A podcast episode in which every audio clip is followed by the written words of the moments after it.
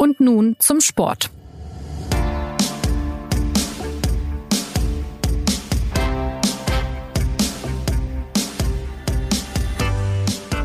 Der Montag nach dem Topspiel, es ist grau draußen, Gladbach ist weiterhin Tabellenführer der Bundesliga, die Trainer in Köln und Mainz sind entlassen, ja, und der FC Bayern ist wieder voller Leben. Man kann sich fast fragen, war eigentlich was?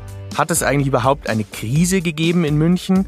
Wer die Bayern beim 4 zu 0 gegen Dortmund erlebt hat, der sah einen krachledernden bayerischen Befreiungskampf, ein Statement wie ein rescher Schweinebrat mit Kruste. Eine Wiederauferstehung sondersgleichen. Und plötzlich ist wieder alles wie immer. Das gilt auch für Und nun zum Sport, die Wohlfühlsendung unter den SZ-Podcasts, zu der sie Jonas Beckenkamp ganz herzlich begrüßt. Wie immer haben wir spitzenmäßige Gäste, nämlich Martin Schneider und Thomas Hummel, zwei Freunde des verbalen Gegenpressings, so nenne ich es mal, und zwei kritische Bayern-Begleiter.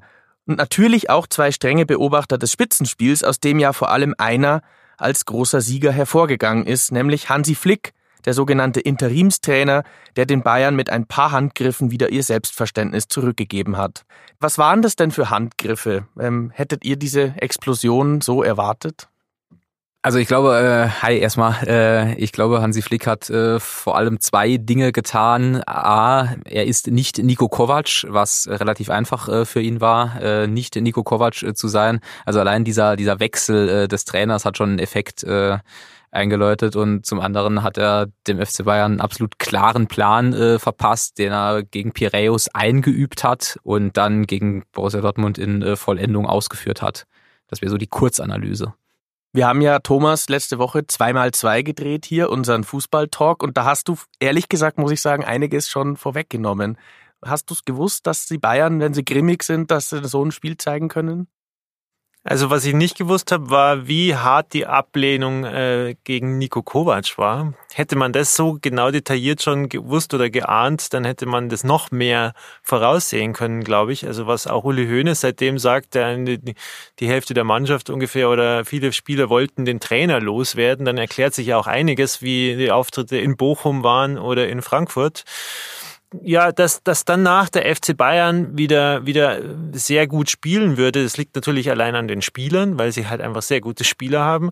Und wenn dann auch noch äh, mit Flick jemand kommt, der dann in der Mannschaft anerkannt ist, dann würde ich auch sagen, ist es vielleicht dann gar nicht mehr so schwer zu sagen, wir machen jetzt zwei, drei Dinge. Wir stellen den Thomas Müller wieder auf, weil das ist ja unsere Integrationsfigur Nummer eins und äh, versuchen die Defensive zu stabilisieren mit Martinez. Ähm, das, ich meine, auf das muss man auch erstmal kommen und das muss man dann so durchziehen, aber dass man dann so eine Einheit, so eine, so eine geschlossene, grimmige Bayernmannschaft auf dem Platz hat, das ist dann fast schon zu erwarten. Wieso ist es denn offenbar so einfach, einer solchen Mannschaft, äh, die so wieder auf den Weg zu bringen, die so wieder so zurechtzukrempeln? Also einer Mannschaft in der äh, kurzen Zeit ein so konsequentes taktisches Korsett äh, zu verpassen, das hat mich auch äh, gewundert, ehrlich gesagt. Äh, kurz vielleicht welches taktisches Korsett. Ich fand, dass sie gegen Dortmund halt äh, unfassbar offensives Gegenpressing gespielt haben. Also sie haben Borussia Dortmund sehr, sehr früh angelaufen. Du warst, du warst im Stadion, du hast es ja gesehen. Äh, wo, ja. wo stand der FC Bayern? Vorne, ganz ja. beim Torwart haben sie schon angegriffen und an der Mittellinie spätestens den Ball erobert. Aber wenn ich da kurz eingreifen äh, darf, das war ja das große Missverständnis des Nico Kovac. Dass er, dass er die ganze FC Bayern-Mannschaft 20 Meter nach hinten geschoben hat und ähm, dann so ein komisches Konterspiel aufziehen wollte. Während er aber eine Mannschaft hat, die ja selbst agieren will, die selbst dem Gegner erdrücken will, die das gelernt hat bei Guardiola und Van und äh, Heinkes. Und das war, glaube ich, der, der große, das große Missverständnis. Insofern war es fast folgerichtig und das hat natürlich der Hansi Flick wunderbar erkannt. Genau, und dann zusätzlich, wenn halt Borussia Dortmund kommt, die die letzten Spiele äh, jeweils in München äh, schon gescheite Watschen kassiert haben und man weiß, dass die, äh, was Michael Zorg ja für, aus Bayern Sicht fast dankenswerterweise angedeutet hat, dass sie nervös sind, wenn er halt äh, unter der Woche von, von Männerfußball äh, redet, kommen wir bestimmt noch drauf. Ähm, und wenn du dann halt ein Spielsystem spielst, was den Gegner unter Dauerstress setzt, und zwar von, von Anfang an, ja, so, so hätte ich es, das ist jetzt wirklich sehr wohlfeil zu behaupten, aber so hätte ich es mir als Trainer auch zurechtgelegt. Halt eine, eine Taktik, die meiner Mannschaft liegt und die den Gegner vor maximale Probleme stellt. Wie sehr verblüfft es euch, dass ähm, Hansi Flick das in binnen fünf Tagen erkannt hat und Nico Kovac irgendwie schon den ganzen Verlauf der Saison nicht erkannt hat? Ja, das ist halt eine gute Frage. Ich glaube halt, das ist auch wirklich das, woran Nico Kovac dann im Endeffekt äh, gescheitert ist, dass er es halt nicht geschafft hat, die Mannschaft von seiner Art des Fußballs äh, zu überzeugen. Und das ist dann, glaube ich, auch ganz simpel der Grund, warum er die Mannschaft dann, wie Uli Hoeneß jetzt auch bestätigt hat, äh, halt eben verloren hat. Thomas hat es ja im Prinzip gerade gesagt, diese Mannschaft will den Ball haben, diese Mannschaft will angreifen, diese Mannschaft will nicht von ihrem Trainer hören, dass man sauber verteidigen muss oder was Nico Kovac auch mal gesagt hat, dass man auch mal den Ball hinten raushauen muss das, das widerspricht der Natur des, des FC Bayern. Und wenn, wenn du dann eben äh, relevante Spieler gegen dich hast, dann hast du im Prinzip auch keine Chance mehr als Trainer. Und wenn du dann wiederum als Hansi Flick kommst, der genau das offensichtlich erkannt hat und dann genau das Gegenteil machst, dann erzeugst du halt einen Effekt, den wir dann halt gesehen haben. Dann hast du so ein so ein jetzt erst recht Effekt und dann will diese Mannschaft ja auch zeigen, dass sie dass sie kann, dass sie, äh, dass sie der FC Bayern ist und dass dieses 5 zu 1 in Frankfurt oder 1 zu 5 aus Bayern Sicht, äh, dass das nicht an ihr, an der Mannschaft lag. Inwiefern muss man denn jetzt auch glauben, dass die Bayern allein wegen ihrer Klasse und ihrer wiedergewonnenen Stabilität jetzt trotzdem wieder mit zehn Punkten Vorsprung Meister werden? Ich meine, sie haben jetzt Dortmund besiegt, die nominell sicherlich zweitbeste deutsche Mannschaft. Demnächst geht es dann gegen Gladbach. Ähm, also im Moment, mein Eindruck war, wenn die einfach nur normal spielen, dann werden sie wieder mit zehn Punkten Vorsprung Meister. Das ist ja immer so. ja, weil der Unterschied einfach zu den anderen Mannschaften zu, so groß einfach ist. Das ist ja das Dilemma der Bundesliga. Sie haben einen Weltclub dann haben sie noch einen halben und dann haben sie noch einen Dosenclub mit viel Geld und dann haben sie noch ein paar halbschaurige. Ja, so würde ich jetzt mal ganz. Und wenn der FC Bayern sein ganzes, äh, seine ganze Klasse auf den Platz kriegt, dann, dann führt daran ja kein Weg vorbei. Auf der anderen Seite muss man jetzt sagen, das war jetzt mal ein Spiel und sie haben sicherlich alles hineingelegt. Sie haben schon noch ein paar Probleme personell auch in der Verteidigung. Ob Alfonso Davis jedes Mal so gut spielt, muss man auch sehen und so weiter. Aber es ist klar, sie sind auf, auf, auf manchen Positionen so gut besetzt. Also allein schon der Robert Lewandowski, wie der gerade spielt, ist halt schon so, dass der ja schon reicht, um die Hälfte der Bundesliga alleine fast zu besiegen. Insofern sind zehn Punkte Vorsprung, wenn sie es denn dann so durchziehen können, ja auch wären keine Überraschung. Äh, sag mal, du, du warst ja auch nach dem Spiel äh, im Stadion in der Mixon. Äh, welchen Eindruck haben die Spieler denn, denn auf dich äh, gemacht? Weil wir, wir sind ja jetzt äh, begleiten den FC Bayern ja und äh, zumindest ich habe äh, in Piräus äh, oder auch bei anderen Bundesligaspielen äh, wirklich sehr gedrückten FC Bayern erlebt, auch wenn sie gewonnen haben. Also diese, diese, diese mahn, mahnenden Worte, dieses, äh, das ist nicht Bayern-like, was Manuel Neuer dann irgendwann gebetsmühlenartig wiederholt hat in den letzten Tagen von Nico Kovac. Ähm, man, man kriegt da ja auch immer mal was, was mit. Es war schon äh, erstaunlich zu hören, wie befreit sie waren. Also es war wie von der Kette gelassen und man hat auch ge gemerkt, dass sie ja ein bisschen äh, befreit sprechen konnten auch. Jetzt ist der Trainer weg, jetzt kann man auch endlich dann mal zugeben, dass es einem nicht so gut gepasst hat. Äh, sehr konkret Leon Goretzka zum Beispiel. Äh, da konnte man auch wirklich nachfragen, was genau ist jetzt anders. Und dann hat er das auch alles benannt mit der offensiven Verteidigung, mit den Balleroberungen. Er hat gesagt, zum Beispiel am Anfang dem Gegner den Ball abnehmen. Und das hat natürlich dann die Dortmunder auch beeindruckt. Und all diese Dinge gab es offenbar ja dann in der Form nicht unter Nico Kovac. Und das war schon sehr deutlich zu spüren. Also es gab, gab sie schon unter Nico Kovac, fand ich, aber halt nicht in der Konsequenz. Also ähm, mein Hauptkritik, ja, ich habe es schon mal gesagt, mein Hauptkritikpunkt an Nico Kovac war halt, dass ich zumindest von außen nicht erkannt habe, welche Form von Fußball er mit dem FC Bayern halt spielen wollte. Es war schon so eine Art Offensivpressing, aber nicht nicht konsequent. Oft lief Robert Lewandowski alleine auf die Abwehr zu und Thomas weiß das, du, weißt es auch, wenn man Pressing funktioniert, nur wenn es alle machen, die alte Jürgen Klopp-Schule. Ähm, gleichzeitig hat er seiner Abwehr gesagt, sie soll hinten stehen, was sie dann irgendwie auch getan hat. Und das führte dann dazu, dass diese Mannschaft oft so in zwei Hälften zerfallen ist. Äh, eine hinten, eine vorne, was man absolut exemplarisch, finde ich, sehen kann bei dieser roten Karte von Jerome Boateng in ähm, Frankfurt in der vierten Minute. Da verliert Coutinho im gegnerischen 16er den Ball. Ein Ort, wo man wirklich auch mal als Coutinho den Ball verlieren kann, ehrlich gesagt. Und es gibt keinerlei Sicherungsmechanismus, der verhindert, dass äh, der nicht mehr allzu frische Jerome Boateng dann in, ins Sprintduell gehen muss. Also, also das sind taktische Feinheiten natürlich und ich glaube, der Hansi Flick musste da gar kein Hexenwerk vollbringen, sondern einfach nur diese Mannschaft richtig einstellen. Kompaktheit nennt man das dann im Fachsprech, ja, dass man eng zusammensteht, dass äh, auch jeder einen einzelnen Spieler anläuft. Das hat Joshua Kimmich auch explizit genannt. Jeder wusste genau, welchen Spieler muss ich anlaufen. Und die Dortmunder haben natürlich sofort äh, äh, Muffensausen bekommen.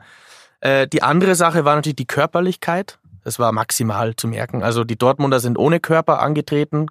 Die, äh, die haben also vielleicht bis auf Mats Hummels also fast ohne jede Körperspannung. Die Bayern hatten eine maximale Körperspannung und dann merkst du das natürlich. Also wenn ein Alfonso Davis mit seinen gerade 19 da in Zweikämpfe rein sich wirft und wenn der Kimmich Bälle wegbolzt, wenn es sein muss und der, der, der klapprige, mit Verlaub, etwas klapprige Martinez da hinten ein Libero spielt, fast schon, ein Ausputzer, einer, der mal höher gespielt hat, so hat's der Kollege Knär beschrieben. Ja?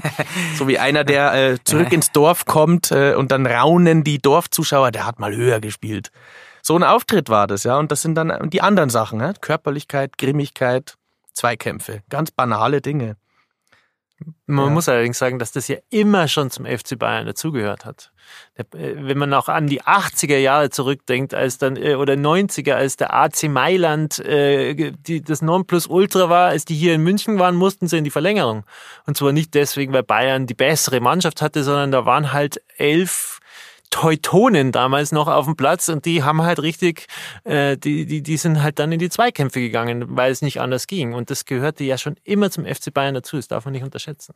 Ja, also diese Körperlichkeit ist erstaunlich und umso erstaunlicher ist ja, ähm, dass mit Hansi Flick ein, ein, ja, ein Trainer, der das Handwerk versteht, gekommen ist mit, mit ein paar Handgriffen das offenbar hinbekommen äh, hat. Äh, würdet ihr sagen, Trainerwechsel, ganz banal gefragt, bringen also was? Kann man das jetzt so verallgemeinern? Manchmal bringen sie ja auch nichts, aber in dem Fall? Also, ja, das kann man, glaube ich, nicht so verallgemeinern. In dem Fall, wenn, wenn, äh, ja, war es eben, glaube ich, vor allem ein taktisches Missverständnis Nico Kovac und Mannschaft. Das heißt, die beiden haben nicht zusammengepasst dann bleibt dir nur zwei Dinge. Entweder du wechselst die Mannschaft aus oder den Trainer oder zumindest weite Teile der Mannschaft. Und das funktioniert natürlich nicht, vor allem nicht beim FC Bayern, die ja den Anspruch haben, die besten Spieler vor allem zu haben da musst du als Trainer halt einfach diese Mannschaft begeistern können, mitnehmen können, ähm, von dir überzeugen können. Und das hat Nico Kovac halt leider nicht geschafft. Ich, ich will ihn auch jetzt nicht zu sehr auf die Anklagebank schieben. Ich denke, dass er bei einem anderen Club mit einer anderen Mannschaft, glaube ich, wieder große Erfolge feiern kann.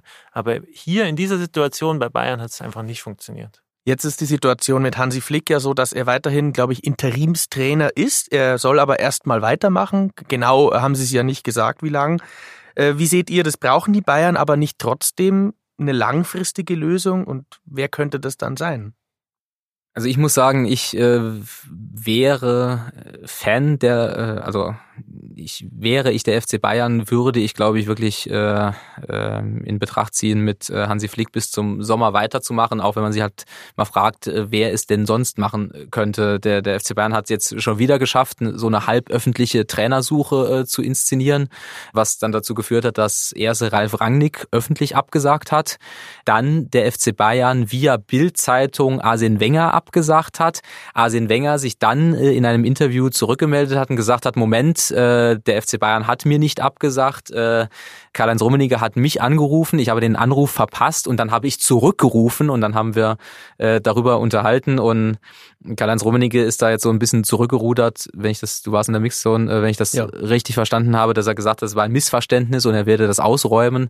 Also offensichtlich hat der FC Bayern auch nicht Arsene Wenger abgesagt, sondern... Ja, also das war ein bisschen äh, seltsam. Er hat sich dann da vor den Kameras aufgebaut und hatte offensichtlich was zu sagen. Also es war so eine Art Auftritt von von Karl-Heinz Rummenigge, jetzt bitte die Kameras an, ich möchte jetzt was sagen und hat auch gleich angefangen mit, ich kenne den Arsène schon länger und ein Missverständnis. Ich frage mich ein bisschen, wo das Missverständnis sein kann, wenn einer, wenn, wenn jemand anruft und der andere ruft zurück und plötzlich hat man ein völlig verschiedenes Bild von diesem vermeintlichen Gespräch. Aber ja, Arsene Wenger wird es ja natürlich jetzt auch nicht. Äh, welche, welche Trainerfigur könnte das denn in Zukunft sein? Es müsste ja jemand sein, der schon eine Art Spielidee auch Ja, also, also wir reden halt über zwei Szenarien. Einmal, wer macht's bis zum Saisonende und wer macht's dann? Äh, wie gesagt, ich fände es äh, schwierig, wenn man äh, Hansi Flick jetzt vor allem nach diesen zwei sehr erfolgreichen, in Rekordzeit sehr erfolgreichen Spielen gegen Piraeus und Dortmund jemand vor die Nase setzt und quasi sagt, äh, wir trauen dir das nicht zu, wo ja offensichtlich in diesem Fall, jedenfalls was ich so rausgehört habe, die Mannschaft es ihm sehr wohl zutraut.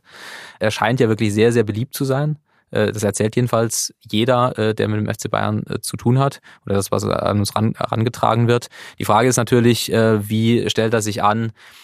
wenn es mal nicht so läuft oder wenn, wenn die richtig harten Spiele kommen und ähm, wie, wie beliebt ist er noch, wenn er die äh, unvermeidlichen Härtefälle moderieren muss, weil dieser, dieser Grundkonflikt zum Beispiel Müller und oder Coutinho, der ist ja weiter da. Wie, wie beliebt äh, ist ein Trainer, der dann eben sagen muss, du spielst jetzt eben nicht? Das sind die Fragen, die man sich stellt, aber so wie er sich im Moment darstellt, würde ich ihm zutrauen, dass er das kann. Und dann musst du halt die Frage stellen, wer macht's ab Sommer? Und da finde ich, muss halt äh, ein Trainer kommen, der A, eine gewisse internationale Erfahrung hat, also das zeigt ja auch der Fall Nico Kovac, dass es einfach sehr schwierig ist für, für einen Trainer, der noch nicht so lange im Geschäft ist und der noch nie auf Champions League Niveau trainiert hat und der halt vor allem von der Spielphilosophie her zum FC Bayern passt. Und da zeichnen sich ja zumindest zwei oder je nachdem, wie man sehen will, ein Kandidat ab. Ja, Thomas Tuchel wird immer wieder genannt, auch Erik Ten Haag, der Trainer von Ajax Amsterdam, der einen sehr, wir haben es hier oft besprochen, sehr romantisch schönen Offensivfußball dort, dort spielen lässt ja, blicken wir mal ein bisschen äh, auf den BVB. Denn was wir hier alles besprechen, das, die Wiederauferstehung der Bayern, die lässt sich ja kaum erzählen, ohne, naja, auch ein bisschen nach Dortmund zu schauen und diesen haarsträubend schlechten BVB. Was war los in diesem Spiel? Ja, leider muss man sagen, die Mannschaft war überfordert es ist auch oftmals schwierig, auch jetzt zum Beispiel, wenn man im Nachhinein erfährt, dass so viele Spieler gegen Kovac waren offenbar. Das wusste man ja. Also es ist von außen dann, man sieht die Dinge, aber man kann jetzt ja schlecht sagen, dass es so oder so ist. Was man von außen, finde ich, sieht bei Dortmund ist, dass es, ähm, ja, dass, dass da vieles einfach nicht zusammenpasst. In so einem Spiel jedenfalls nicht. Also wenn ich, äh, wenn ich Sancho sehe, der, der, der auch schon in den letzten Spielen ja oft so aus dem Stand dann irgendwie versucht, drei Leute auszuspielen, da hat man manchmal das ein, den Eindruck, vielleicht kriegt er jetzt bald ein, also vielleicht, vielleicht hat, äh, hat dem, bei dem irgendwie das was ausgelöst, dass er jetzt als der teuerste Jungspieler der Welt irgendwie gilt und, und das finden dann vielleicht andere wieder blöd. Vielleicht gibt es da Unstimmigkeiten in der Mannschaft. Dann wird er jetzt zu früh ausgewechselt. Ähm, dann hat man, glaube ich, gesehen, dass die Bayern sehr einen Fokus auf Axel Witzel gelegt haben in dem Spiel. Damit haben sie praktisch einen von zwei Liedern aus dem Spiel genommen. Hummels und Witzel sind für mich so die Anführer, wenn man das so sieht.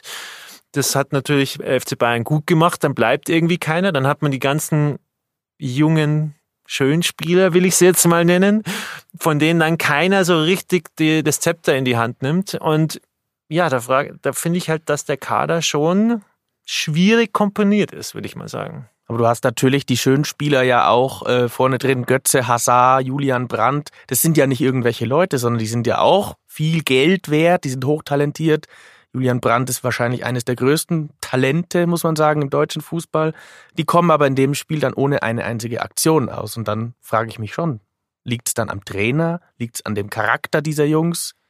Ja, es liegt meiner Meinung nach schon ein bisschen am Trainer. Äh, Lucien Favres Fußball ist halt ein sehr, sehr technischer Fußball. Es ist ein sehr schematischer Fußball und es ist ein Fußball, äh, wie, der, wie ich finde, ich habe es im Podcast auch schon mal gesagt, der sehr viel Aufwand betreiben muss, um eine Torschance zu kreieren. Wenn das alles ineinander greift, dann ist es wunderschön und dann ähm, sieht man das, was zum Beispiel letztes Jahr in der Hinrunde man gesehen hat oder auch in verschiedenen Spielen von Borussia Dortmund, da denkt man, wow, was die auf den Platz kriegen.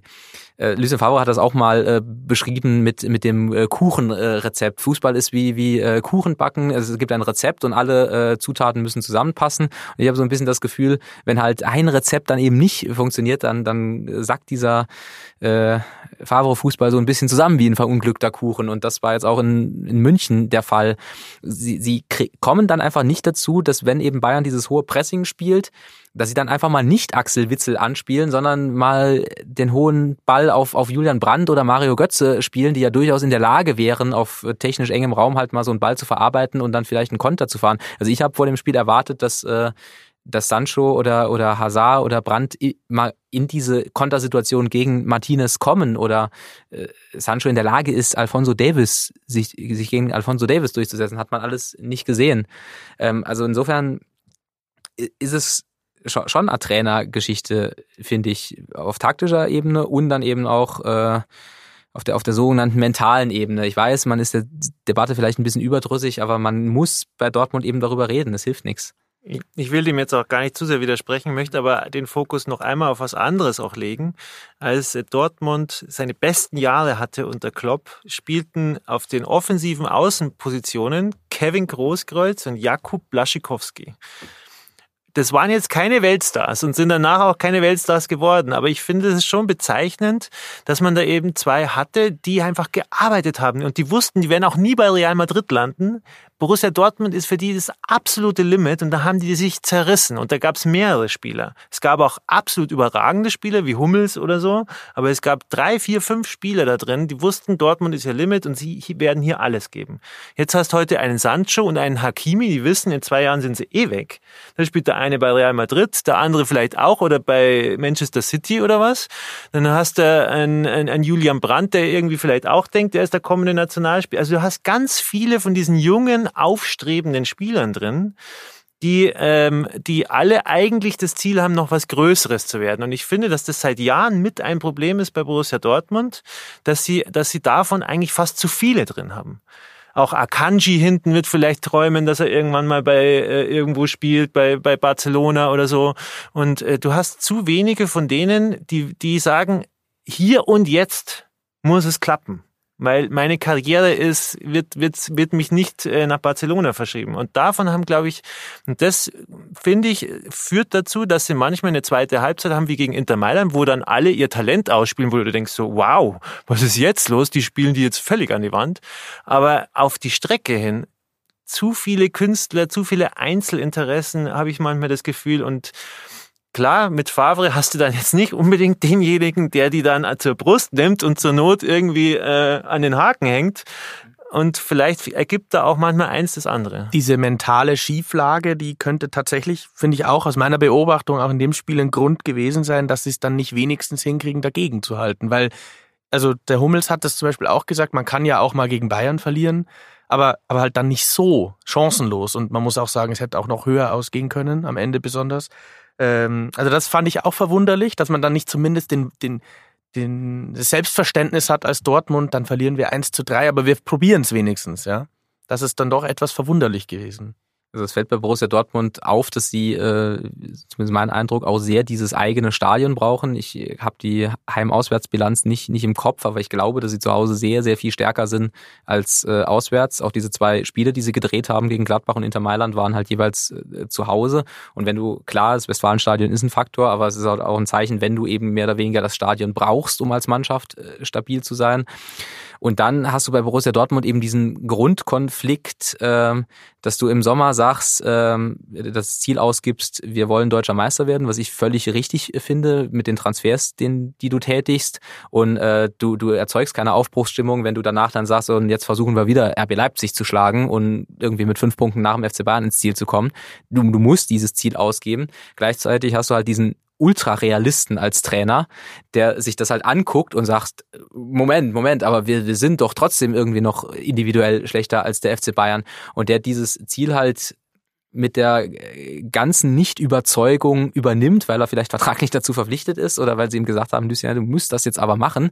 Und, und so, das sieht man dann auch schon wieder bei diesem Auftritt in München und daher kommt dann auch dieser, vor, vor, in der Woche davor äh, Michael Zorg, der von Männerfußball spricht, was ich äh, albern finde. Das ist natürlich 80er Jahre Mottenkiste, ne? Genau, aber was, was halt dann daher kommt, weil der irgendwie sieht oder fast schon Angst hat, oh Gott, wir könnten in München wieder zusammenklappen, weil äh, Lucien Favre eben vor, vom, vielleicht vom Gegenpressing warnt, aber nicht sagt, bitte, bitte haltet dagegen, wenn ihr euch das zweite das ist tatsächlich habt. von Zorg ja auch der richtige ja. Gedanke, aber etwas äh, humorlos und vorgestrig formuliert, muss man natürlich sagen. Er hat ja nach dem Spiel gesagt, es war gar kein Fußball.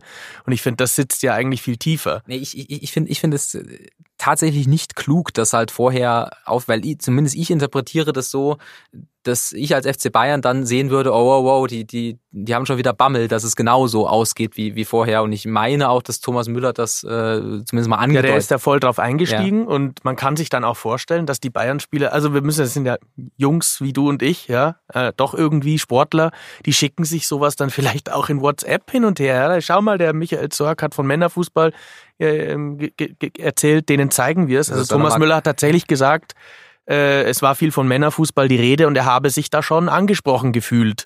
Und er hat dann auch gesagt, und das war eigentlich das entscheidende Zitat, das ist halt der Unterschied, warum der FC Bayern siebenmal hintereinander Meister geworden ist und der BVB nicht. Das, und das trifft es dann schon. Ich also meine, das wirklich, ist wirklich gesagt. Hei, hei, hei, Er war- war- genau so gesagt, Er war aber so gut, gemeint. Er war aber gut in Form dann. Ja, er hat da einen guten Auftritt hinter sich. Aber das macht es dann vielleicht auch wirklich aus. Ja, ich will anmerken, der Borussia Dortmund ist ja auf dem Weg der Besserung. Sie haben jetzt, glaube ich, 6-0 verloren, dann 5-0, diesmal 4-0. Insofern, äh, aber es ist, aber es stimmt halt einfach. Ich meine, äh, mein, bei Bayern, bei Bayern, die sind halt alle einfach, diese Mannschaft ist konzipiert, jetzt und heute diese ganzen Titel abzuräumen. Also ein Thomas Müller, selbst wenn er, selbst wenn Kovac ihn schon fast wegschicken will, das kommt für ihn eigentlich nicht in Frage. Ja, er will hier bleiben und er will das jetzt regeln. Und ja, wie gesagt, bei Dortmund hat man eben das Gefühl, ich glaube auch, dass Zorg und die Verantwortlichen enttäuscht sind von dem, was diese Mannschaft, die sie da zusammengestellt haben, Für jetzt 100 bringt. Millionen Zugänge Ich geholt. denke schon, dass sie gedacht haben, sie könnten was reißen. Und jetzt stellt sich heraus, dass dann doch das ein, dass dann doch vieles nicht funktioniert ähm, in, in vielen Spielen. Ich meine, das war jetzt schlimm, aber ich fand fast noch schlimmer war ja die Niederlage bei Union Berlin zum Beispiel, wo sie ja fast auch chancenlos waren. Also natürlich haben sie immer angegriffen, aber es war nie irgendwie, dass du das Gefühl hattest, jetzt die oder in Köln haben sie gerade noch in der Schlussphase das Spiel gedreht.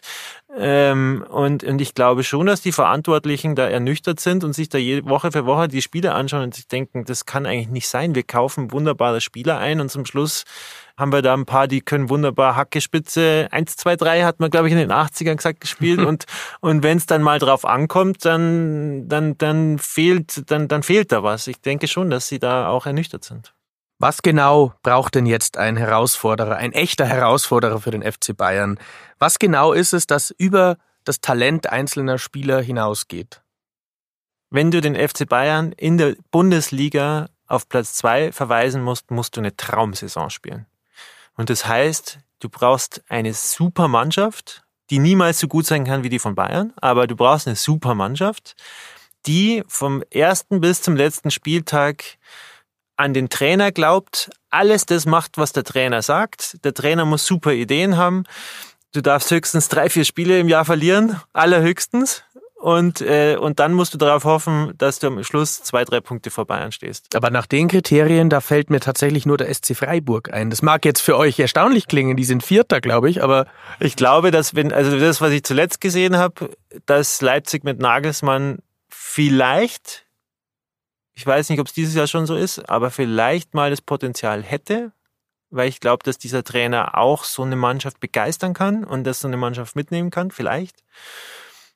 Ähm, Borussia Mönchengladbach kann ich ehrlicherweise noch nicht wirklich einschätzen. Das ist für mich irgendwie ganz kurios, dass die jetzt auf Platz eins stehen. Ähm, vielleicht, ähm, aber ähm, wie gesagt, Nagelsmann und Leipzig, das wäre zumindest was, was mal Potenzial hätte. Also ich glaube, ich habe es auch schon im Podcast gesagt, ich würde Leipzig tatsächlich im Auge behalten. Sie hatten jetzt so einen, so einen kleinen Durchhänger, aber was ich von ihnen sehe, ähm, ist, finde ich echt bemerkenswert. Ich dachte, dass es länger dauert, bis Julian Nagelsmann in Leipzig ankommt, weil dieser Paradigmenwechsel auch von diesem Ralf Rangnick Fußball zum Nagelsmann Fußball, der ja, ich würde mal sagen, äh, der Nagelsmann Fußball ist lösungsorientierter, vor allem mit im eigenen Ballbesitz und auch nicht so so einfach. Äh, Es gibt diverse Hoffenheim-Spieler, die nach dem Abgang von Nagelsmann dann auch äh, geklagt haben, er würde die Mannschaft überfordern mit seinen äh, Ideen. Ähm, aber was ich von von Leipzig sehe, das ist sehr sehr gut. Äh, Ich mal gucken, die sind in der Champions League jetzt dabei. Diese Belastung muss man sehen. Sie haben aber einen wahnsinnig tiefen Kader. Ähm, jetzt drei Verletzte, ähm, die nicht so richtig auffallen, was immer ein sehr gutes Zeichen ist.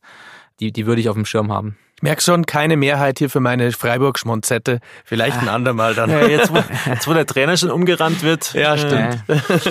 Also, ja, wir blicken wir zum Schluss vielleicht nochmal voraus und spannen wir den Bogen zurück zum FC Bayern. Am Freitag steigt der große Höhnesabschied in der Olympiahalle, die Jahreshauptversammlung des FC Bayern. Ihr wart beide auf mehreren solcher Veranstaltungen. Eure Erwartungen dieses Mal. Wie viel Folklore passt in eine Sportarena? Ja, letztes Jahr wurde Uli Hoeneß ja böse, äh, böse, äh, man hätte fast gesagt angeschossen, aber das trifft es nicht ganz, aber er kritisiert und äh, in die Mangel genommen.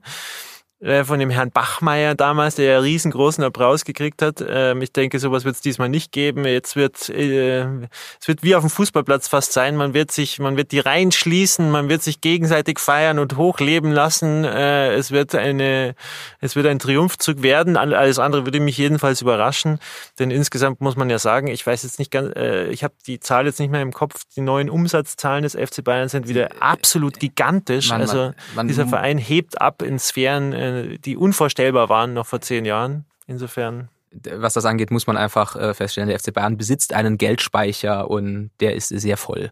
Das ist immer der, die Quintessenz des Vortrags von Jan-Christian Dresen, der sehr viele Zahlen präsentieren wird.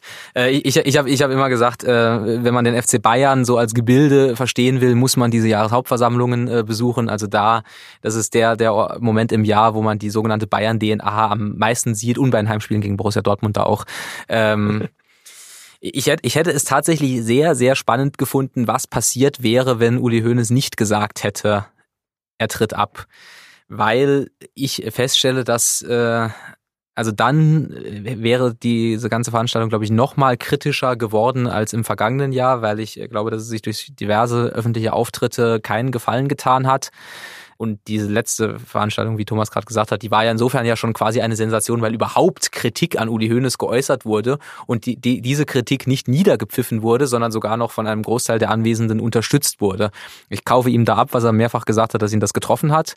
Ich kaufe ihm sogar ab, dass es ihn überrascht hat. Mich hat es nicht so wahnsinnig überrascht, aber äh, er hat das bis zu diesem Zeitpunkt nicht so richtig wahrgenommen. Aber dadurch, dass er jetzt eben gesagt hat, er geht, wird er wird seine Prophezeiung wahr werden, dass er durchs ganz große Tor geht und äh, da ist die die Anerkennung seiner Lebensleistung für den FC Bayern trotz aller Geschichten noch so groß, dass er äh, gefeiert wird. Zumal sich ja wirklich kein Mensch vorstellen kann, dass er wirklich ganz weg ist. Er hat jetzt nochmal gesagt, er hat im Doppelpass angerufen äh, am Sonntag, ja, einfach mal die, die direkte Einwahlnummer sich geholt und da rufe ich jetzt an wie ein Großfürst. Äh, insofern, also von Uli Hoeneß, glaube ich, da bin ich mir ziemlich sicher, wird man auch äh, nach seiner Tätigkeit als Präsident weiterhin viel hören und er wird sich da nicht zurückhalten. Ja, also vielleicht Tränen, Freibier, Gedichte, Kritik, all das. Wo, wobei er jetzt ja äh, gesagt hat, dass er in der Trainersuche nicht involviert sein wird. Ja, das hat er schon zumindest. Da will er sich zurücknehmen. Da, das hat er gesagt. Aber äh, klar, äh, das, der, der wichtige Satzteil von Präsident Uli Hoeneß ist ja nicht Präsident, sondern Uli Hoeneß. Und Uli Hoeneß ist er ja weiter. Und solange Uli Hoeneß lebt, wird er eine Rolle beim FC Bayern spielen. Völlig egal, welchen Titel er jetzt hat. Und das Schönste auf der Jahreshauptversammlung sind dann am Ende, ihr wart schon öfter da, die Wortmeldungen der ja, der, ja, der Basis. Ja, wie, wie gesagt, ich bin, bin gespannt. Da war ja in den letzten Jahren immer der Punkt, wo dann wirklich Kritik geäußert wurde. Ähm, wie, diesmal glaube ich, dass es nicht der Fall sein wird. Es wird einfach die große Abschiedszeremonie äh, sein. Ja, die Bayern haben also nun wieder Zeit ausgiebig, um sich selbst zu kreisen. Noch ist Gladbach zwar Tabellenführer, mit einigem Vorsprung sogar, aber in wenigen Wochen gibt es ja das direkte Duell in Mönchengladbach und da könnte der nächste bayerische Urknall dann folgen. Wir bleiben dran. Am Freitag Martin in der Halle bei der Jahreshauptversammlung per Live-Ticker bei uns auf süddeutsche.de dann nachzulesen. Äh, das könnte ein bisschen lustig werden auch, kann ich versprechen. Ähm, ich sage Danke an euch zwei und falls Karl-Heinz Rummenigge anruft, immer brav zurückrufen. Das haben wir diese Woche auch gelernt. Wer uns was zurufen will, der kann das gerne tun unter podcast.sz.de. Wir freuen uns und wir antworten natürlich immer gerne. Dann sagen wir bis bald und tschüss.